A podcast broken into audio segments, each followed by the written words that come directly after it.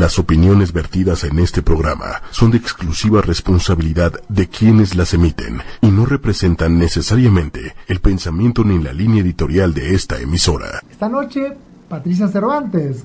Hola, muy buenas noches, bienvenidos a todos. Y tenemos una invitadaza esta noche, Lilia Reyes Espíndola. Sí, está con nosotros Lilia Reyes Espíndola. Te quiero comentar un poquito quién es. Eh, es escritora, ha conducido programas de radio, de televisión, ha vivido eh, y ha realizado su educación en Argentina, Cuba, Estados Unidos, en Europa y por supuesto es mexicana. Eh, tiene nietos, que ya nos va a hablar un poco de eso. Ha publicado 15 libros en temas que tienen que ver con desarrollo humano, que para editoriales como Random House, Grijalvo, Planeta, Diana, EDAF de España, Penguin Group, Penguin Group de Estados Unidos y de la este, de Reino Unido y colaborado también en el Diario de las Américas de Miami en Florida. Ha realizado trabajos en radio para Grupo Televisa, Radiopolis, Radio Centro, Univisión, etcétera, etcétera, y también en programas de televisión de Estados Unidos y de México. Da conferencias en universidades eh, y este, en, en distintas instituciones Ah, bueno, ¿qué podríamos decir de Lilia con su larga trayectoria? Y esta noche vamos a conocer un lado muy interesante de ella que tiene que ver con su relación con Madre Teresa de Calcuta cuando ha estado en México y de, la, de alguna manera de lo que Madre Teresa le pidió y le encargó de alguna manera. Conocemos a Lilia con Patti ya hace bastante tiempo y estamos honrados con tu presencia, Lilia. Qué pues maravilla tenerte esta noche. Yo feliz de estar con ustedes porque además son dos personas que quiero muchísimo, que admiro, porque son personas que son hacedores, que sirven para hacer que este mundo sea más bonito y mejor. Entonces, los quiero mucho, estoy feliz de estar aquí con todos, con ustedes. Muchas. Tenemos muchas preguntas para ti porque has escrito 15 libros que han sido bestseller, que se han eh, de alguna manera aparecido en muchas partes y han apoyado y ayudado a muchísima gente Hace poco estuvimos en una conferencia juntos y, veo cómo la gente quiere tus libros, cómo de alguna manera este, quiere encontrar un sentido. Tú tienes un libro que me parece que es como el favorito tuyo, ¿no? ¿Cuál es? Bueno, este es muy lindo, se llama 365 pensamientos para traer prosperidad a tu vida. Uno para cada día del año. Así es, para que pienses bonito y atraigas a tu vida todo lo que anhelas. Ay, qué interesante. Lilia, ¿cuántos hijos tienes? Tengo cuatro hermosos hijos. Ok, ¿cuántos nietos? Siete. Siete, nietos. Siete nietos. ¿Cómo se sostiene una relación de pareja a esta altura de la vida? Pues mira, es padrísimo. Okay, porque ya somos amigos. O sea, ya cuando eres una pareja de que tienes años casados y la llevas bien, lo más importante es que te caiga bien el personaje, si no es un horror. Si no, ya vale. ¿Verdad? Entonces me cae bien el personaje, ya llevamos muchos años casados y, la verdad que nos divertimos mucho juntos. Ya nos conocemos todas las mañas, ya nos respetamos los defectos. Pues ni modo, porque todos tenemos, pero es muy bonito, es una relación donde eh, tienes una relación de apoyo, de saber que no estás sola, de que, de que está ahí esa persona cerca de ti para todo. Y eso se logra con los años. O sea que la relación, de alguna manera, lo que hace que se sostenga es el compañerismo, es el hacer, apoyarse mutuamente Y, posiblemente salirse del espacio de, bueno, me, tiene que latir el corazón o me tiene que... No, eso ya, ya lo ves de otra forma. O sea, la vida, eh, siempre el amor se existe, obviamente que existe, pero ya tus intereses son distintos. Entonces, es muy importante en estas alturas del partido, como digo yo, tener admiración por la gente, con la persona con que vives. Si no admiras algo, lo que sea, eh, que tiene muy buen humor y es simpático, que a lo mejor tiene muy buen carácter y te hace la vida fácil, a lo mejor no, a lo mejor es una gente muy dominante y muy que te exige mucho, pero esa persona te hace crecer, porque esa persona entonces te, tú tienes que constantemente estar inventándote para salir adelante, entonces creces, evolucionas con la pareja.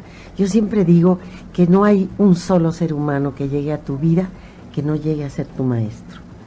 Estoy ¿Repites hablando. eso, por favor? Fuerte, bien fuerte. No hay so- un solo ser humano que llegue a tu vida que no llegue para ser tu maestro. Wow. Y estoy hablando de amigos, de Enemigos. enemigos. Esos, los enemigos son. Creo que te enseñan más. Te enseñan más, te hacen sufrir, pero te despiertan. Acuérdate que cada vez que caemos en una relación conflictiva, tienes que estar despierto para defenderte, ¿no? Entonces, el enemigo te enseña mucho. Yo he aprendido, bueno, a estas alturas del partido, no crean que es tan facilito, a bendecir a aquel que me ha hecho sufrir. Y lo bendigo, ¿por qué? Porque me permitió crecer, mejor, ser mejor persona, aprender a perdonar, aprender a comprender y aprender a escuchar. Entonces, agradezco muchas veces a aquel personaje que te exige mucho en la vida. O sea que en definitiva tú dirías que cada persona que toca nuestra vida es una bendición. Claro que sí. No importa lo que sea. El día que tienes la madurez mental y la fuerza interior de bendecir a tu enemigo, wow, ya lo hiciste. Es- es- esto me parece tan sanador por otro lado, porque en definitiva pensamos que el enemigo es alguien de quien debemos de alguna manera como descartar, alejar, cuando tal vez es un maestro disfrazado de enemigo que viene a despertarnos algo que está dentro de nosotros y que si no hubiese aparecido tal vez nos hubiese no, despertado. no despiertas, te quedas en la... El ego, acuérdate que es muy cómodo, Hugo, y tú lo sabes, tú hablas mucho de eso, y le gusta estar en un sofá, en un diván así, tirado, exigiendo satisfacciones, que todo sea facilito, que sea lo A que mi yo manera, conozco, como yo quiero. que sea a mi manera. Wow. Entonces, cuando a tu al ego le das un sacudón, lo despiertas y dices, "Ay, ¿y ahora qué hago? ¿Cómo me defiendo? O- o esto que logré lo puedo perder. Claro. No, porque hay algo bien interesante, eh, porque muchas veces vamos detrás, detrás, detrás de logros, logros, logros, logros, cuando podría ser que una, un hecho en mi vida haga que eso se desmorone, ¿sí? Una enfermedad, una pérdida, una muerte, un dolor, Un fracaso. eh, un fracaso, de repente tengo un gran éxito y de repente saber que eso es solamente como, de alguna manera, es como una fantasía.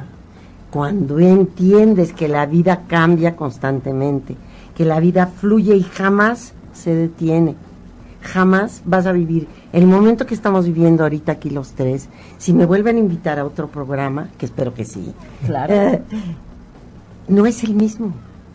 Va a haber otra energía, va a haber otro día, lo que acabas de vivir. Otro Todo tema. influye, otro tema. Entonces, el día que tú tienes la madurez de entender, la vida ocurre y cambia constantemente, entonces, pues entiendes que nada es para siempre, que todo es el momento que estás viviendo. Cuando tienes madurez, cuando has trabajado en ti mismo, entonces déjame aprovechar lo más bonito que puede este día de hoy, Claro. porque no sé si mañana voy a estar aquí. Pero ¿cómo hacer ese trabajo con uno mismo para poder entender todo esto que, que es aquí y ahora? ¿Cómo, cómo, ¿De qué manera podemos empezar a trabajar? Porque muchas personas dicen, "Sí, eso que dice Lilia, yo sí lo quiero, pero Pero ¿cómo ¿cómo le hago? ¿Por dónde Claro. empiezo? Porque yo creo que algo, por ejemplo, en ti detonó que escribieras el primer libro. Así es. ¿Qué así fue? es. Y fue, bueno, ahí les va para que entiendan cómo es mi vida. Hubo una época en mi vida en donde yo me acepté como víctima. Yo era la víctima de todos. Yo era la jerga, porque así me decía yo, y la- una jerga me enseñó. Era la jerga de todo aquel que quería tirar algo en la vida y yo limpiaba. Y yo sufría. Ay, yo que soy tan Pobre buena, Lidia. no me merezco esto. Hasta que un día, verdaderamente llegó el, estaba yo, imagínate qué depresión, ¿eh? Les, va, les voy a platicar el- la escena. Es real, no es cuento. O es sea, te deprimiste. deprimidísima, si me- yo la vivía llorando, porque todo Ah. era contra mí. Y me acuerdo que acabé sentada en la cocina, en la oscuridad de mi casa, en un rincón, y yo, y lamentando, y muy mal, realmente. Y de repente me doy cuenta que en la otra esquina donde estaba yo sentada, había una jerga, ahí tirada. ¿sí? Por eso hablo- Abandonada. La jerga en Argentina, para los que nos están siguiendo, es un trapo de piso. Un trapo No de es piso, un- porque una jerga no es que otra cosa. Es eh, un trapo de piso, era que te sentías un trapo de trapo piso. de piso con Sí. que limpia todo lo que está sucio, ¿verdad? Y empecé a observar la dichosa jerga y la vi verdaderamente muy fea, gris, toda arrugada. Y yo que soy vanidosa dije, santa madre, Ah, toda arrugada, con agujeros y que Sí. seguramente apestaba horrible. Claro. La vi y dije, santa madre, estoy al mismo nivel de la jerga. Esa soy yo, qué horror. No puede ser, ¿y dónde está mi dignidad? Me acuerdo que me levanté, toda llorosa, agarré la jerga, estaba cerquita el lavadero en el otro cuartito, me metí, agarré una, uno de estos para limpiar, no digo, no digo marcas, bueno, pues sí, Sí. un bel rosita que huele rico, y empecé a, a limpiar. ¿A limpiar la jerga? Ajá. La limpié, la limpié, la enjuagué, la enjuagué, ya no estaba tan fea, tan arrugadota. La colgué y le dije, gracias jerga, me has dado el mejor ejemplo de mi vida Una gran lección. ya no quiero ser jerga. Y ese día dejé de ser jerga. Y cada vez cómo lo describo, me, crecieron unas alas hermosas, verdes de esperanza, y empecé a volar poquito a poquito hasta que llegué a las alturas donde quería estar. ¿Y eso a qué Qué altura de tu vida fue? ¿Ya eh, había sido madre? Ya, O sea, claro. pero, pero ¿qué, qué había determinado que de alguna manera tú sintieras que no te merecías o, o había fracasado en tu relación? ¿Qué, qué fue lo que pasó? Bueno, yo me casé muy jovencita, me casé Ah, de ok. 17 años. Qué Tuve dos hijos Sí. enseguida, entonces fui mamá muy jovencita. Dejé vi- de vivir muchísimas cosas, Claro. no me arrepiento. No creciste Adoro una- a mis hijos, o Sí, sea, sí, para sí, mí han sido mis grandes maestros, ¿ok? Me divorcié muy jovencita, a los ocho años, y entonces esos cuatro años de yo sola y sentirme fracasada, le quité a mis hijos su padre, quién soy yo por mi propia felicidad, me entró un remordimiento de aquellitos, me latigaba todo el santo día, me sentía yo, digo, no habrá, no va a haber otro hombre en mi vida porque tengo dos hijos, iba a ser muy difícil. Ya sabes, va a querer una mujer Una mujer con, con hijos. Entonces, tenía yo, ya te imaginarás. Sí, son yo- creencias, aparte también de otro momento, sí, ¿no? La, sí. la sociedad Entonces- es diferente. Ahí caí en una depresión y de repente llega el galán que te- soy mi marido y eh, guapísimo y acá y seductor y, y- y se fijó en mí tú. y dije yo ay ¡Guau! y ahí empecé a salir con él eso sí no me quise cuatro añitos dije yo no me caso con nadie estoy muy a gusto solita me empecé a curar empecé a trabajar conmigo Qué maravilla. muy seriamente es lo primero que estudié qué crees que fue ¿Qué fue? escatología es- Escatología. escatología, ¿Qué que es una especie como de metafísica, pero que se llama escatología. Que si la buscas en el diccionario, tiene dos. Sí, un significado. Escatología puede ser que decían que en los tiempos de Jesús el- los- la escatología funcionaba para despertar conciencia. Pero hay otra que dice que la escatología es el estudio de el excremento. Qué horror. Exacto. Así Oh, es. por Dios. Por eso hablamos cuando había algo escatológico que decimos como desagradable, como asqueroso. Ajá, Sí. bueno. Entonces entré a eso, estuve Como una ahí, filosofía como de una vida, ¿no? filosofía de vida, en donde hay una frase que todo el tiempo Miguel, se, mi marido, siempre que la dice se ríe y me dice, tú eres, tú eres perfecta, armoniosa, perfecta, espérate, soy un ser, soy un ser perfecto, bueno y armonioso. Ese fue la primer frase que me aprendí. ¿Cómo? Repítelo, ser- ¿no? Bueno, Soy un ser perfecto, Perfecto. bueno, Bueno y y armonioso. Wow. Órale, casi Como una nada. afirmación. Una afirmación. Una afirmación. Pero una afirmación muy fuerte. Claro. Soy perfecto, soy bueno y soy armonioso. O sea, equilibras todo. Y entonces eso me ayudó a mí mucho a crecer. Llegó un momento en que yo sentí, yo no soy de seguir una filosofía mucho tiempo, la Claro. verdad. Trato de buscar mi propio camino, me ha, sa- me ha resultado Y todo hermoso. suma, ¿no? Y estudio de todo un poquito. y me llamo pepenadora de verdades. Ok. Pepeno las verdades que van conmigo, dejando lo que, con todo respeto, pero que no va con mi modo de forma de pensar. Y entonces yo fabrico mi propia filosofía y es como he podido empezar a escribir y es lo que trato de comunicar. Ahora, para mí lo más importante de todo es escribir simple, una simpleza absoluta y con una verdad de lo que yo entendí de mi propia vida. Jamás voy a hablar de algo que no he vivido. Claro. porque se me haría hipócrita, sería un hipócrita pues. Pero has tenido Claro. libros que son bestsellers de verdad, de Sí, 100.000 de veras, ejemplares sí. vendidos, sí, eh, enormes, Sí, o sea, eh, con editoriales de primer nivel, ¿no? sí, ¿Qué edad tenías cuando empezaste a escribir? Pues ya estaba grandecita después de que dejé de ser víctima. Fíjate, dejé de ¿Hasta ser víctima. llevó toda esa- Empecé a estudiar, empecé a trabajar en mí misma, aprendí a observarme para saber quién soy, puse atención en mí misma y no lo de afuera, y empecé a crecer poco a poco. ¿Cómo sería mi cambio? Que ahí apareció Madre Teresa en mi camino. Me llegó esa maestra maravillosa y claro, a ese así me simbró todo lo que tenía que simbrar en energía dentro de mí, me contagió de amor y para mí fue un cambio muy grande en mi vida. Y ahí fue cuando empecé yo a escribir. Ella vino a México Sí. y estuvo ¿Cómo aquí un conociste? tiempo, una temporada, Ella vino a México como cinco veces, cinco veces. ¿no? pero venía y se quedaba una semana, no mucho tiempo porque tenía ya que ir a todas sus Andar casas en la calle, en el mundo. Calcuta, sí. Pero los, los días que estaba ahí, aquí, yo estaba con ella desde las 6 de la mañana hasta las 11 de la noche que acababa de trabajar, cerca de ella, viviendo lo que hacía, escuchándola hablar.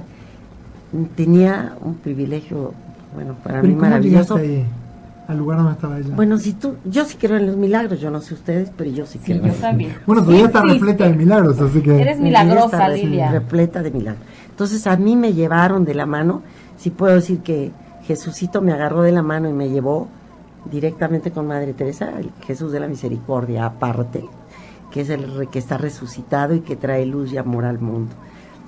Yo no soy una persona religiosa, fanática, para nada. Soy realmente muy intelectual, entonces eh, divido mis, mis sentimientos, pero razono al mismo tiempo. ¿ok? Y así soy. Entonces, yo no puedo hablar de un fanatismo religioso porque verdaderamente a mí el fanatismo le tengo verdadero pavor, porque ya no te permite razonar. Entonces, soy muy razonadora y traigo todo este sentimiento místico dentro de mí, pero primero lo tengo que entender, si no, no lo puedo aceptar. ¿sí?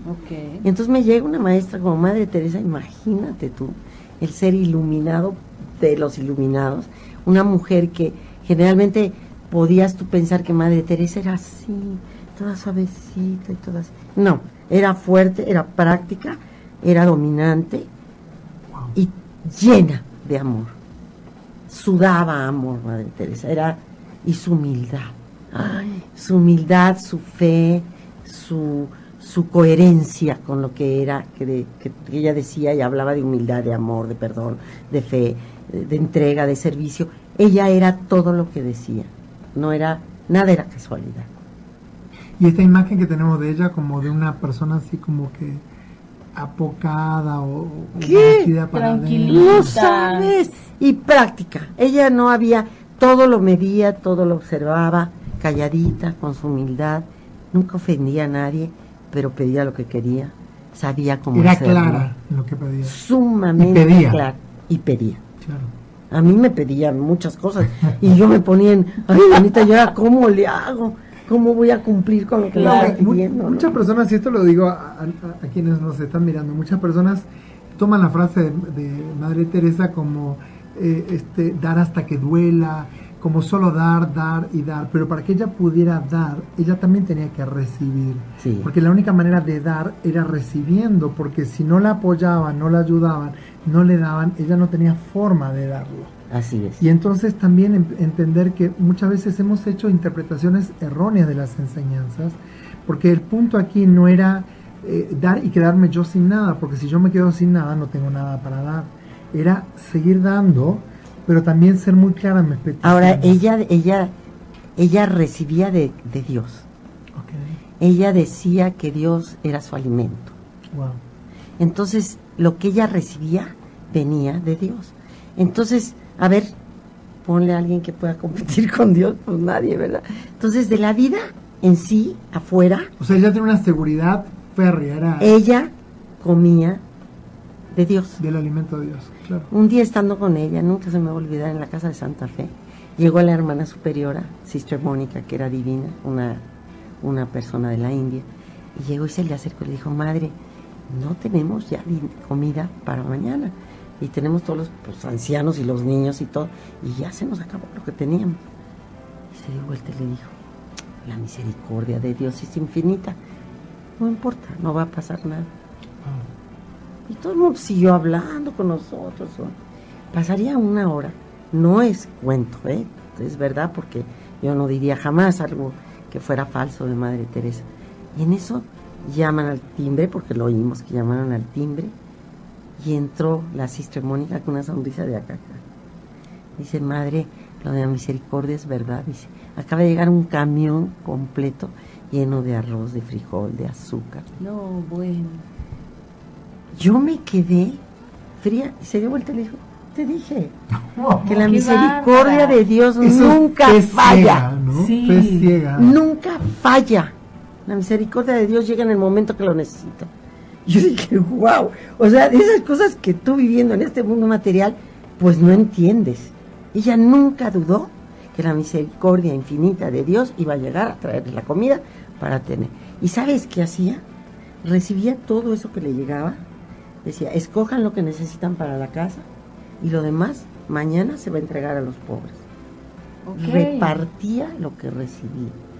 O sea, que era tan abundante que no es que se lo guardaba. No. Es como, esto es aquí y lo que quede lo vamos a dar. Vamos a dar, para que el que no tiene que comer, porque la casa de Santa Fe en ese entonces era donde estaban los tiraderos de basura. No es el Santa Fe que conocemos ahorita.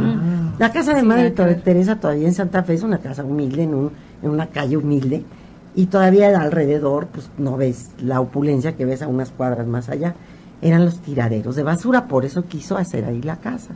Entonces había una colonia pobre, pobre, pobre. Y ahí las hermanas todos los días en la mañana llevaban de lo que tenían para compartir con esa colonia.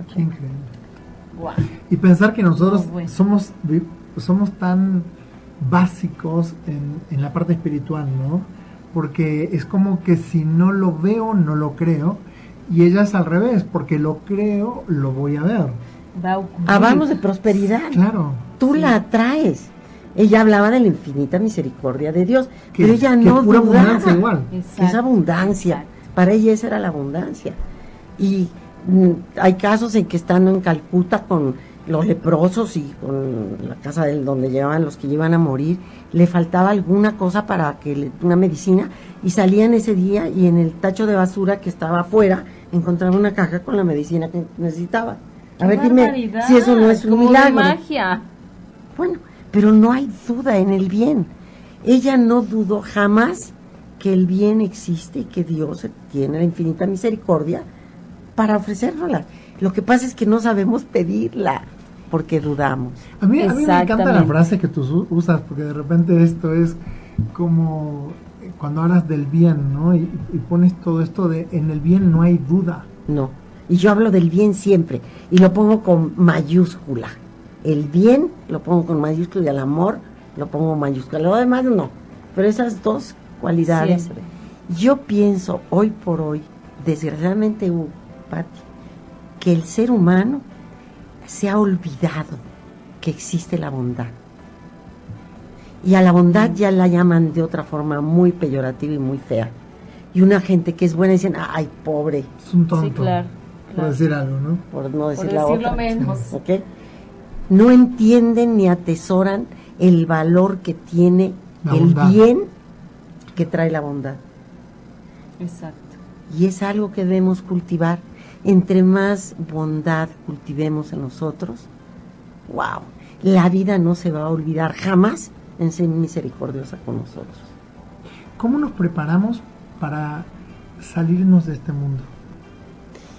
Yo no pienso que debemos salirnos de este mundo, yo pienso que debemos adaptarnos a este mundo, ah. pero prepararnos como seres humanos acá dentro con una riqueza y una seguridad en el bien, vuelvo a repetir, que te permita tener una coraza en donde estás en el mundo que te va a agredir muchas veces, pero tienes tu fe en el bien tan bien puesta en ti que nada te puede afectar. Okay. ¿Sí? Se aleje el miedo. ¿Cómo vamos haciéndonos de esa coraza, Lilia? Con trabajo personal. No viene de gratis. Generalmente los seres humanos pensamos que los milagros vienen del cielo. Los milagros los originas tú, con tu pensamiento, con tu sentimiento y con el bien que haces, con lo que sirves a los demás. Es un trabajo personal muy profundo, muchas veces que no es tan tan rapidito de, de conseguir, pues claro. pero es un trabajo personal. Tú tienes que poner tu conciencia a funcionar.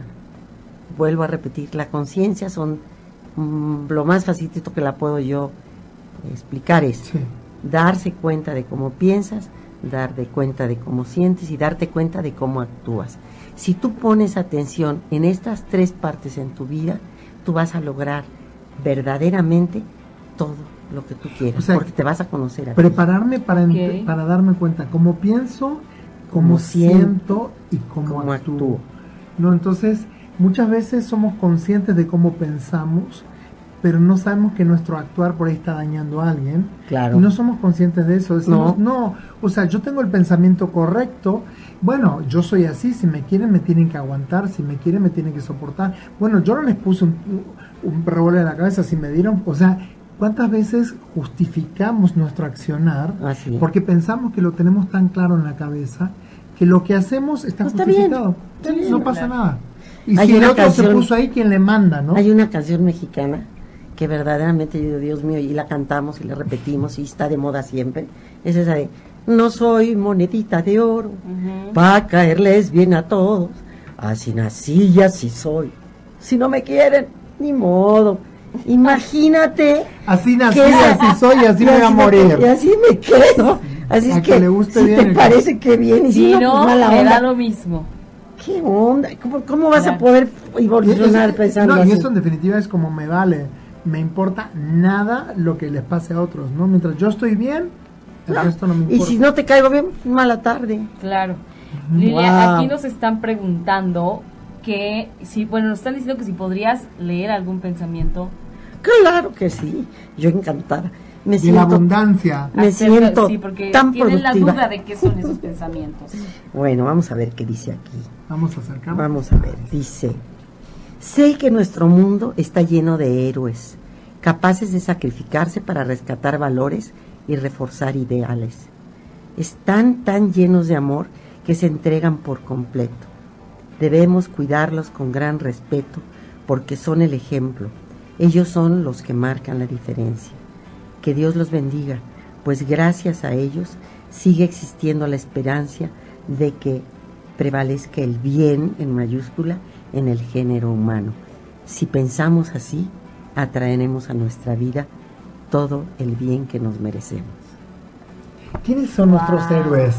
¿Quiénes son tus héroes? Mi Madre Teresa, obviamente. Sí. Es un héroe para mí. Mahatma Gandhi es un héroe para mí. Los elegimos nosotros.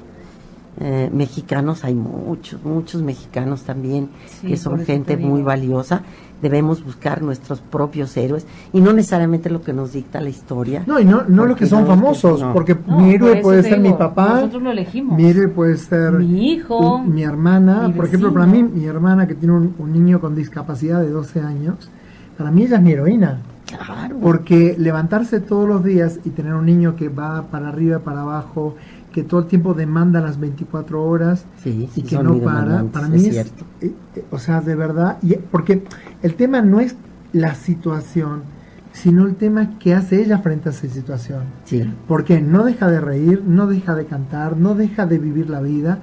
De eh, amar a su criatura. Sí. Y, no, y es como impensado para ella, si lo llegara a perder, para ella sería, o sea, porque fíjate que muchas veces pensamos a personas con discapacidad, pobre gente, lo que les pasó, lo que les tocó, pero cuando miras con el, el, prisma del amor, para esas personas, ese niño, por el caso de mi hermana, por ejemplo, y mi cuñado Rafael, para ellos, e, ellos dicen que el niño que ha venido a ellos ha sido un gran maestro. Claro. Porque les enseñó tolerancia, les enseñó amor, a no juzgar, a mirar al ser humano como es, no basado en, escalafones. O sea, y yo digo, ¿cuántas veces tenemos héroes a nuestro alrededor? Y no los vemos. No los vemos porque pensamos que tiene que ser alguien tallado en piedra o en bronce y, que lo vamos a amar porque no tiene manchas, ¿no? Cuando esa persona es tan humana como cualquier Fíjate que ahorita estoy muy orgullosamente trabajando con Teletón. Estoy dando cursos en, en uno de los CRITs de Tlanepantla y voy a seguir con los otros y son chorros mis reyes, es que voy a tener que, es mi servicio, yo ahí no cobro nada obviamente. Ahorita que viene el Teletón hay que apoyar a esa gente. Acabo de estar hoy en la mañana en, en Querétaro, en el Hospital de Cáncer para Niños que tiene Teletón. No te puedo decir lo que es. Pero mis clases que estoy dando ahorita actualmente es a los padres de los niños con discapacidad.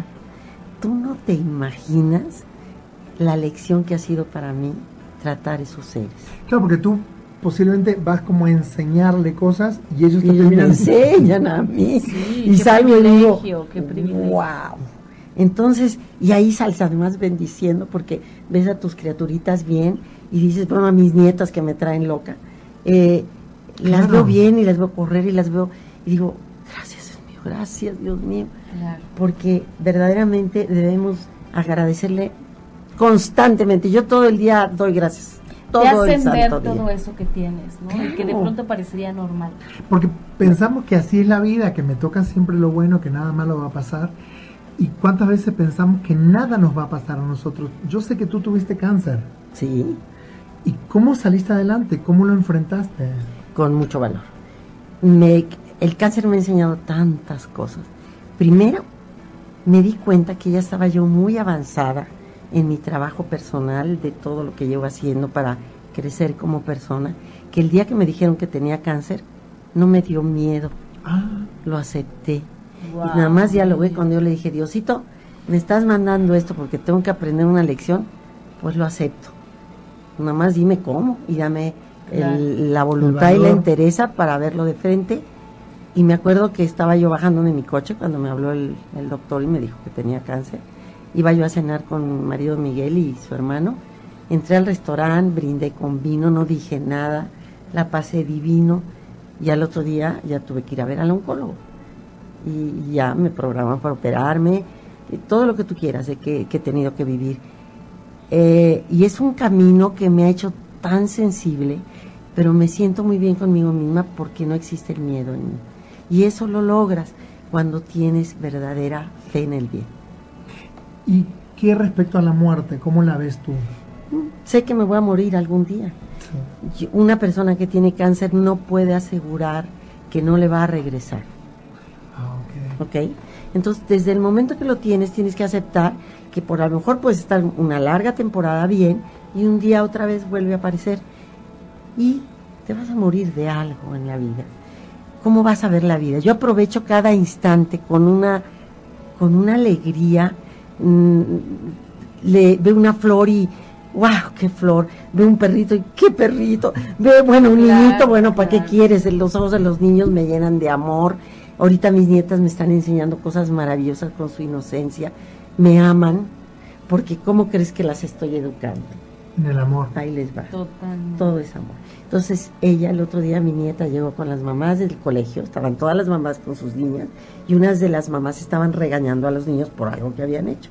Se levanta mi nieta y dice, les quiero decir a ustedes todas mamás que deberían aprender de mi nona, me dice nona. Y todas las mamás, ¿de qué? Dijeron, mi hija entre ellas, ¿verdad? Porque ahí estaba mi hija, la mamá. Dice, ¿qué quieres que aprendamos de la nona? Dice, ella nunca se enoja ni nos regaña ¿Saben cómo nos educa? Nos cuenta cuentos y entonces entendemos lo que tenemos que cambiar. ¿Por qué no aprenden a contar cuentos a sus hijos? Así les digo. y vinieron a reclamarme las mamás porque dijeron, ahora sí que nos las pusiste fácil, ¿eh? Ahora nos tienes que enseñar a contar, cuentos. que, le dejen, una enseñanza, ¿no? Pues dales clases y mira, les cobras la enseñanza. Tú dime si no es maravilloso que un ser humano de seis añitos se dé cuenta están tomando mis hijas meditación, con maestra de meditación. Y el otro día llegué, no, no me tienes que acompañar con la maestra de meditación. Llegué al lugar todo místico, precioso, lleno de piedras y de cuarzos. y Preciosa la maestra, muy muy hipiosa, ya sabes, muy linda, y canta y baila y le habla a los elementos, igual que yo, porque yo soy idéntica, ¿eh? Yo soy igualita, igualita, igualita. Entonces llego y se da vuelta y le dice a la maestra, con un orgullo, mi nieta le dice, te traje a mi nona porque yo te he dicho que ella es una mujer verdaderamente sabia, porque sabe de la vida, sabe de los del fuego, del agua, del fuego, de la tierra, y le habla a las plantas, les canta. Entonces es muy sabia mi nona. ¡Qué honor! qué maravilla! Entonces, Qué ¿qué, más te puedo decir? Es la actitud mental que tú escoges tener ante la vida. Deberíamos de escoger esa actitud mental sin la necesidad de tener que pasar por Una por un- enfermedad. por una enfermedad o por Claro. algún impacto fuerte en nuestra vida. Yo me di cuenta que ya estaba preparada cuando me llegó la enfermedad, ¿ok? La enfermedad no es la mía, la enfermedad, eh, y no me dio miedo. Dije, wow, Lilia, Ya habías sí hecho estás mucho trabajo aplicando bien, muchísimo, muchísimo. Que eso es lo importante, que empecemos a trabajar en nosotros porque nadie estamos exentos de absolutamente nada. Empecé por las afirmaciones positivas con mi primer libro, Pensamientos para ser feliz, que ahorita, por cierto, acaba de salir uno nuevo de Pensamientos para ser feliz. Pensamientos para ser feliz. Para ser feliz. O sea que yo puedo ser feliz usando los pensamientos para apoyarme. La única forma en que la necia mente cambia es cuando le entrenas como perrito Wow, eso está Ok. bien bonito. ¿sí? a pensar felicidad Positivamente. positivamente.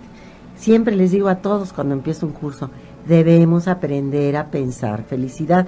Es una es una experiencia. también es un alimento, ¿no? Es como con lo con que elijo yo alimentarme. Porque me, me alimento con comida chatarra, me alimento con comida saludable. Y una me va a llevar a un destino y la otra me va a llevar a otro destino. Es decir, con qué pensamientos yo elijo Ahora, convivir. fíjate con todo el tiempo que ya llevo trabajando en mí, meditando, escribiendo pensamientos positivos, ayudando a los demás, dando servicio, sonriendo lo más que puedo, siempre tratando de decir una frase amable a los demás.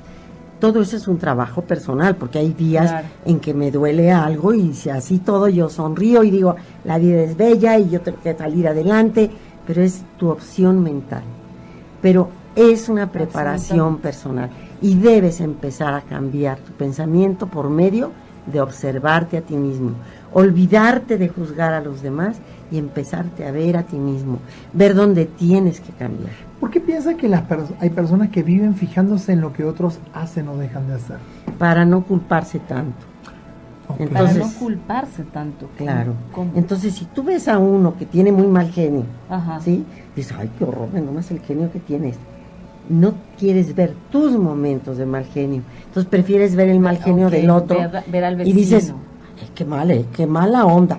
Y se te olvida que muchas veces tú tienes la misma actitud, pero te quitas la culpa de encima culpando a otro. Y cuando envidiamos a alguien porque tiene algo que yo no tengo, ¿qué, qué, qué- qué piensas que ocurre con nuestra mente o con nuestro nivel de conciencia? Por ejemplo, porque hay personas que viven, ay, se compró esto, ay, tiene esto, ay, ¿cómo consiguió ese marido? Ay, ay, ay, ay. ¿ok? Es un pensamiento mediocre.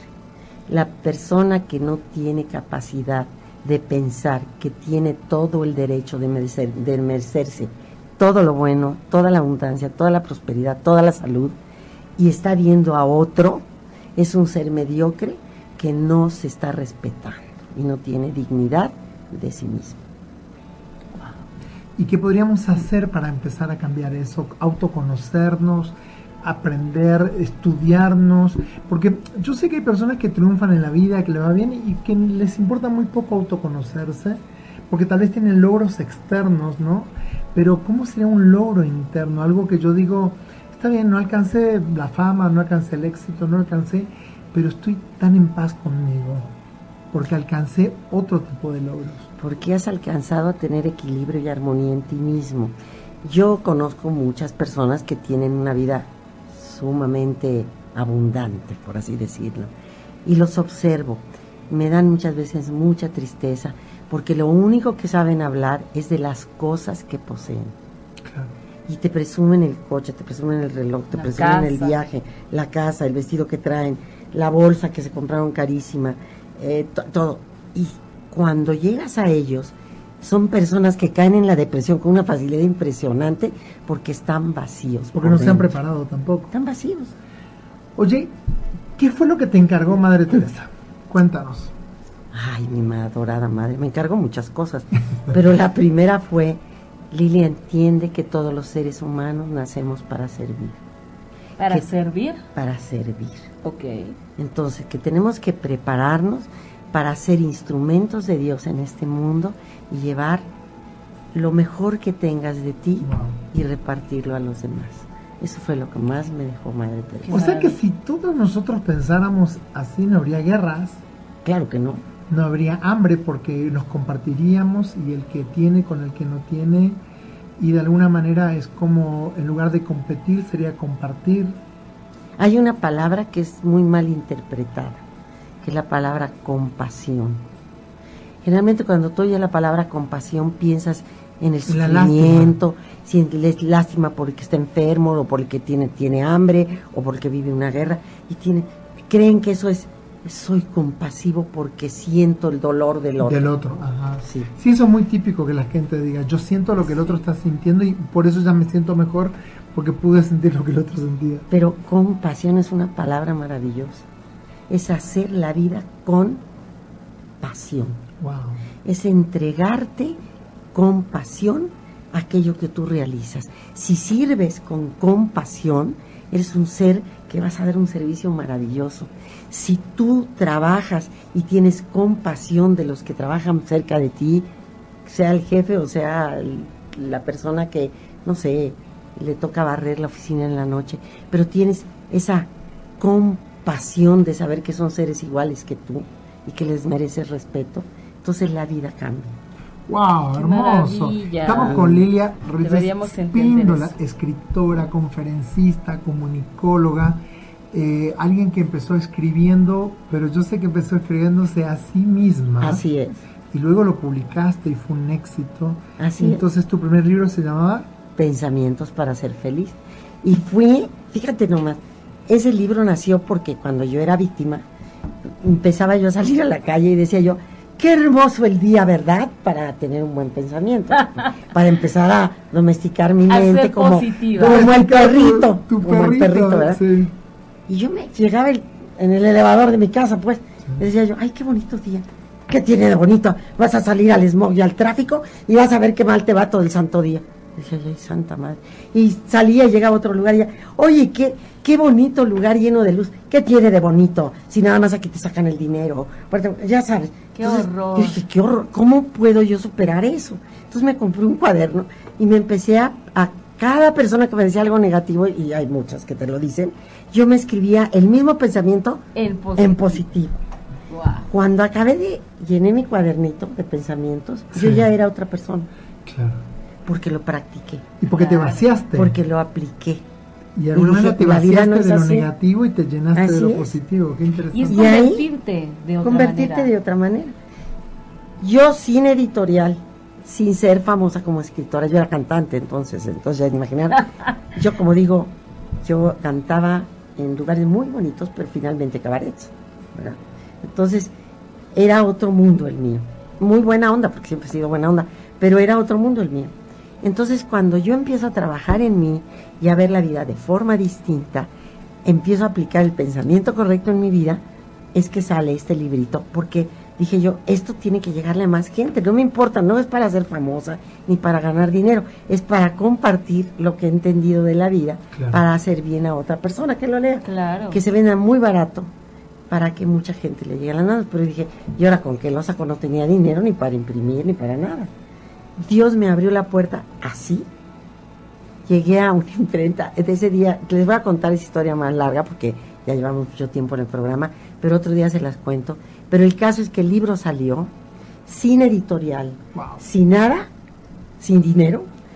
Llegué a Sanborns, a Sanborns, lo ofrecí, les dije, no soy famosa, no tengo editorial y a ver si les sirve el libro. Lo hago para servir a los demás. Quiero decirte que lo aceptaron No, bueno. y fui. Me encargaron 10 mil libros, yo no sabía ni con qué. Les dije, no tengo dinero para imprimir 10 mil libros. Me dijeron, te vamos a adelantar dinero, que generalmente no lo hacen nunca. Me ayudaron.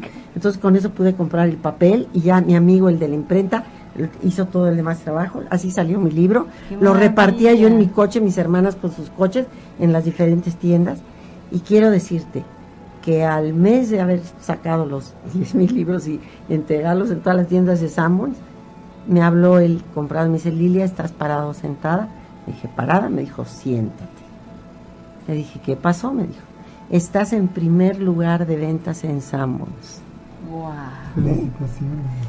Y ahorita mismo te estamos pidiendo 10 mil libros más. Ahí fue cuando Editorial Diana, que fue la primera que me contrató, me mandó llamar, me buscó. Quería saber quién, es, quién había sido la mujer desconocida que estaba en primer lugar de ventas sin editorial. Esa fui yo. Qué Y ahí me hice escritora. Y ahí empezaron, gracias a Dios, mis éxitos. El poder de la palabra, el poder de la intención, La misericordia la infinita de Dios infinita. me abrió Pero todas tu las puertas. decisión de dejar de ser víctima. Claro, Ahí empezó. dejé la jerga en el rincón, no es cierto porque la levanté y la lavé, pero quiero decir, yo muchas veces en los cursos que doy les de- llevo pedacitos de jerga ¿eh? y empiezo a dar el curso y al final del curso les regalo un payaso de jerga a los que están ahí y les digo, por favor observen si no son jergas. Y todo el mundo se lleva su jerguita y le esconde y dice, ay, nanita. Pero bueno, te sirve para ubicarte. A ver, ¿dónde estoy? ¿Quiero ser la jerga o quiero ser.? Y ahí hay algo que yo, que yo quiero saber, que es cuando Madre Teresa te dice que tienes que ir a cárceles de mujeres. Cuéntanos. Ay, Dios mío, cuando me dice, Lilia, le digo, madre, pues yo toda aquí, ya empiezo a ser instrumento de Dios. Y le digo, madre, quiero empezar a servir. Me dice, ¿estás segura que quieres ser instrumento de Dios? Le dije, sí. Me dijo, ah, ok. Ahí te Vas va. a hacer. Ahí te va. Nada más que piénsalo bien, es una gran responsabilidad. Me acuerdo que me dijo, ven, estábamos las dos solitas en la casa de Santa Fe. Ve cómo es Dios, estaba solita con ella. Me agarró de la mano, me metió a la, a la capilla, desde la casa de Santa Fe. Nos hincamos las dos enfrente al Señor de la Misericordia. Me puso, me agarró la mano, me puso su rosario en mi mano y yo llorando, en- con al lado de, la, de Santa Madre Teresa hoy en día, me dice, dile a Dios que quiere ser su instrumento. Y yo lloro y lloro, Señor, quiero ser tu instrumento, aquí estoy, quiero ser tu instrumento. Me observaba calladita, no me decía nada y me agarraba la mano. Me dice, ¿ya le dijiste? Le digo, sí, madre, ya le dije. Me dice, ahora dale permiso para que haga uso de ti. Le dije, madre, ¿cómo voy a darle permiso? Él puede hacer lo que quiere conmigo. No, me dijo, tú eres dueña del libre albedrío, Lilia, me dijo. Tú decides y escoges lo que quieres ser. Dile que puede hacer uso de ti. Nunca se me va a olvidar esa frase. Y O desde sea, es ese día en adelante permiso que tú diste para ser un instrumento. de Dios. Qué. El respeto de Dios está En todas en partes. todas partes. Y ahí me llevó a la salita, salimos de esa, yo toda llorosa, este, y me dice, vas a empezar a dar servicio en las cárceles. Y era claustrofóbica, entonces nomás de Cárceles. pensar que me dijo cárceles, Válgame. se me pararon los pelos y me dio vergüenza decirle que era claustrofóbica, madre Teresa.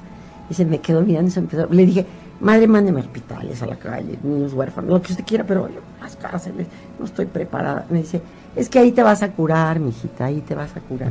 Sin decirle nada. Todo adivinaba. ¿Por Y qué así nos empecé a aventamos ir. a hacer cosas que después decimos, ¿quién me manda? Y empecé a ir a las cárceles. Cárceles de mujeres. Empecé con la cárcel de mujeres y acabé en Tamaulipas en todas las cárceles de hombres, las Oh, más canijas de México. Y estuve dando servicio en cárceles en- con los hombres, con las mujeres, con los niños. Estuve con niños también, con niños que meten en lugares especiales, de los que han delinquido. Trabajé con todo tipo de personas en la cárcel. Y Madre Teresa me dijo, te mando a las cárceles porque esa va a ser tu universidad en la vida. Vas a conocer realmente cómo es el ser humano, porque viven todos juntos de diferentes estatus sociales, de diferente educación, con diferentes costumbres y tienen que convivir juntos. Ahí vas a aprender realmente lo que es el valor de la libertad. Y esa fue mi universidad. El valor de la libertad. sí. De escoger y decidir lo que quieres. ¿Y, y qué, qué fue lo que descubriste ahí estando con estas mujeres para ti? Wow. Te voy a decir una cosa. Generalmente piensas que los hombres, pues las cárceles de hombres son muy difíciles. Sí, sí son, porque es otra vibra. Vamos a decir que su energía es diferente, mucho más canijita, pues, más materialista, ¿ok? Pero la cárcel de mujeres es mucho más difícil de trabajar que la de los hombres. Porque la mujer está muy enojada, está muy herida. Y que te voy a decir algo que a mí me pareció tristísimo. Las cárceles de mujeres las visitan al principio los maridos con los, los familiares y después se olvidan de ellas. En cambio, en las cárceles de hombres tú vas a ver a las madres y a los hijos siempre presentes y acompañando. Incluso las parejas, incluso tienen novias, incluso, o sea, como bueno, a ellos nadie los abandona. Nadie, ya las mujeres sí. Al poco tiempo. Al poco ¿Por qué? Yo no sé, yo no sé si es, es el hombre el que tiene que llevar a los hijos. Como el machismo también. Y llega un momento en que el hombre se cansa de ir a la cárcel y de, hacerle compañía a la mujer y de llevarle a los hijos. En cambio, una mujer jamás se cansará de irle y llevar a los hijos y hacerle la vida más Porque también es, más estigmatizante, me parece a mí, tener una mamá en la cárcel que un papá en la cárcel, ¿no? Las, los hijos puede ser, las hijas mujeres, ¿eh? puede ser que vayan más seguido, pero el hombre se olvida muy, la pareja es la que se olvida más rápido. Qué En cambio, la pareja del hombre no se olvida nunca. Nunca. Y cuando estás de ese lado, también te das cuenta que tú podrías estar en ese lugar también, ¿no? Ah, ¿sabes la primera lección que yo aprendí al entrar la primera vez en la cárcel?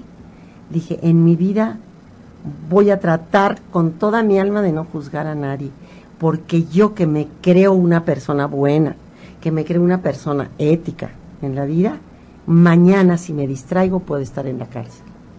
Nada más con distraerme, por haberme faltado atención en lo que estaba haciendo, lo que estaba diciendo, lo que estaba sintiendo, como reaccioné ante la vida, o firmo un papel que no debía haber firmado. Mañana yo, la buena, puedo estar ahí. Entonces no, tenemos derecho. Así es. Esa gente que me dice, ¿para qué pierdes tu tiempo yendo con los malos? No te puedes imaginar el coraje que me da porque aún los malos tienen algo. Y porque no es perder el tiempo.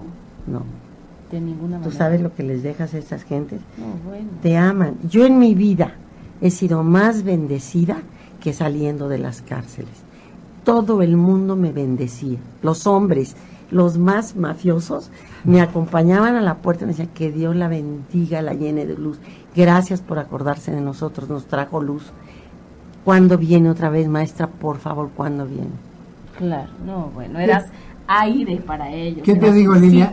Si eres una gran maestra, yo esta noche estamos terminando el programa y me quedo con muchas enseñanzas, me quedo con muchas muchos aprendizajes. Creo que hay personas que han llegado a este mundo con una sabiduría que de repente cuando se permite que eso surja es como no la posibilidad de dejar que eso se libere eh, permea a muchas otras personas. Yo creo que tú eres una sabia.